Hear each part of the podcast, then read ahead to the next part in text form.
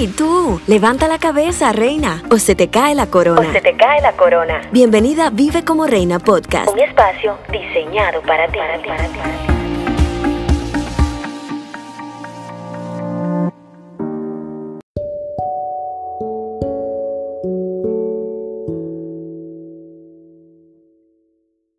Hello, hello, hello, bendiciones. Una nueva semana, un nuevo martes, un nuevo podcast para Vive como Reina Podcast, un nuevo episodio. Me emociona bastante que puedas estar aquí compartiendo conmigo, compartiendo con todos los que estamos escuchando, porque yo vuelvo a escuchar este podcast, señores. Qué bendición que puedas abrirme la puerta de tu corazón a través de tu dispositivo ahí en casita, en la oficina, en el auto, camino al trabajo, de regreso, donde quiera que te encuentres, gracias. Lo valoro muchísimo, valoro el, apoyo que le han estado dando al podcast. Les comento que hoy estamos acompañados de una rica lluvia, así que si la escuchan, bienvenida seas, lluvia. Te estábamos esperando, está haciendo mucho calor en República Dominicana. Y quiero compartirles un tema maravilloso que tenemos para esta semana, que será tu recarga.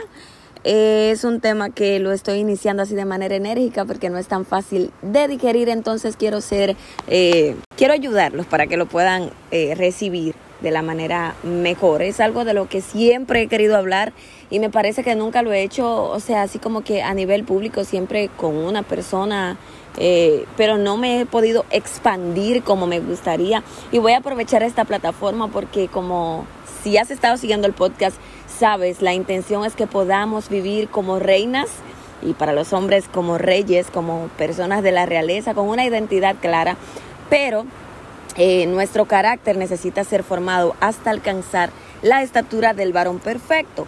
Y muchas veces tenemos actitudes, tenemos conductas que no son propias de lo que nosotros representamos. Por eso el tema de hoy es el siguiente. Yo soy así.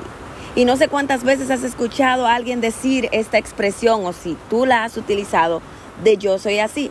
Generalmente esta expresión se utiliza a modo de justificación cuando está pasando algo negativo y alguien te lo señala, te lo apunta o te hace saber que está mal o que pudiera en otro caso ser de otra manera y uno agarra y como que se defiende y dice, no, lo que pasa es que yo soy así pero casi nunca esa connotación va de la mano de algo positivo, sino, como ya mencioné, a modo de justificación. Entonces, hoy vamos a hablar en base a este tema de las actitudes internas. Psicológicamente, si hablamos en base a este tipo de comportamientos, se puede mencionar que son patrones conductuales o patrones de conducta. Y leyendo encontré que los patrones de conducta son una forma constante de pensar, sentir, reaccionar físicamente y actuar en determinada situación.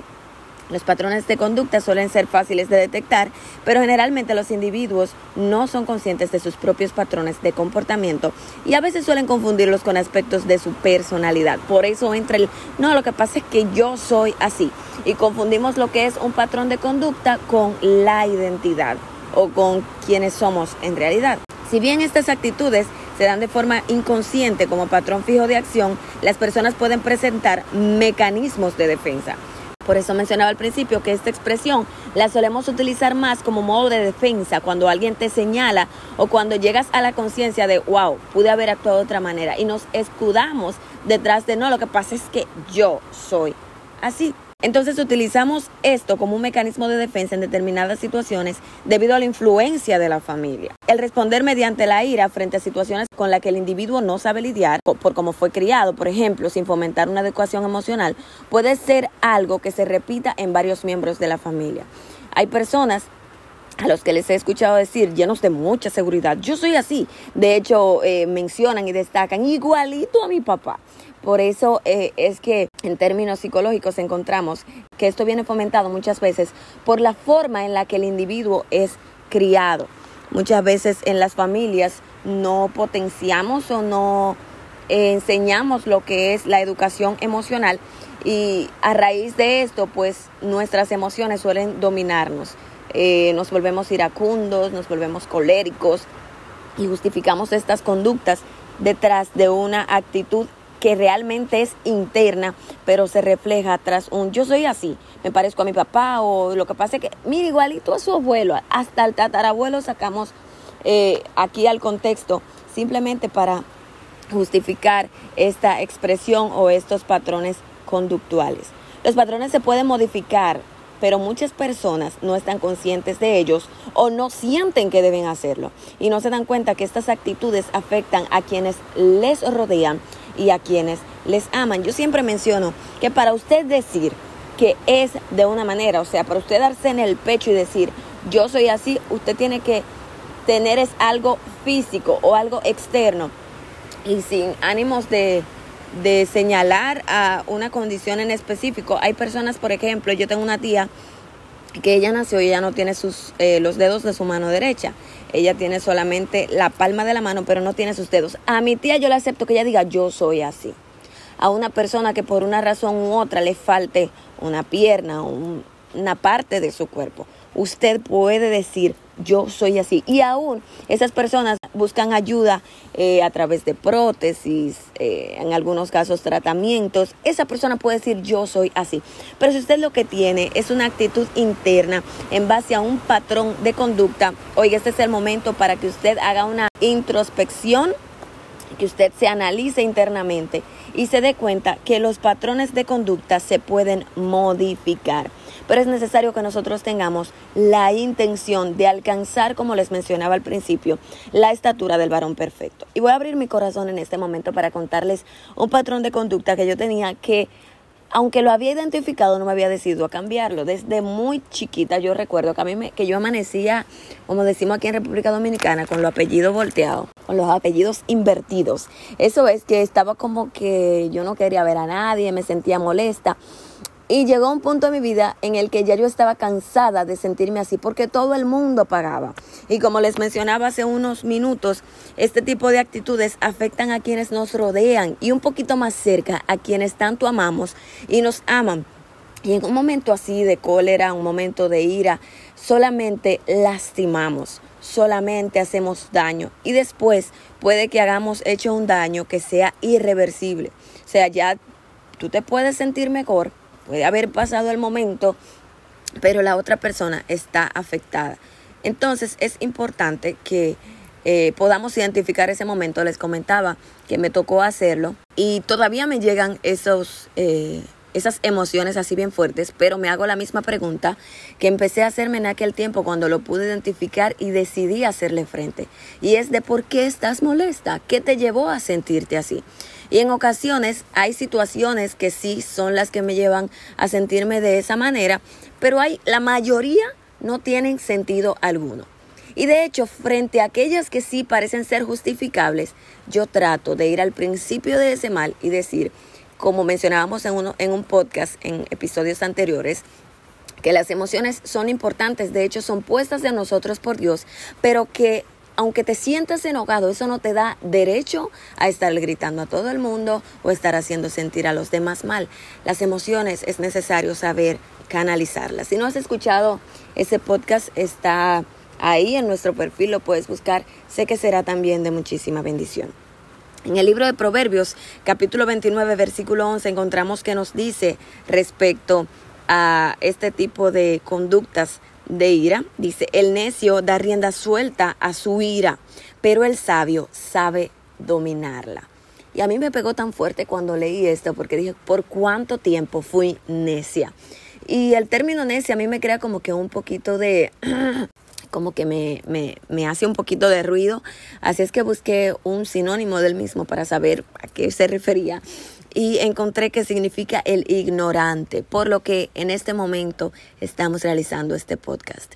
En un momento específico de mi vida, como les comentaba, yo era ignorante porque no me decidía a investigar por qué me sentía de esa manera y por qué no hacía algo para cambiarlo. O sea, yo ignoraba lo que estaba pasando en mi mente, en mi corazón y en mi cuerpo. Sin embargo, una vez que decidí trabajarlo, todavía lo hago, es un un trabajo constante y consciente e intencional que debemos poner en marcha cada día, tratar de aprender al respecto para que eso no nos domine a nosotros. Entonces, ¿Cuál es el mensaje que, que quiero dejarte con el podcast del día de hoy en base a Proverbios 29:11?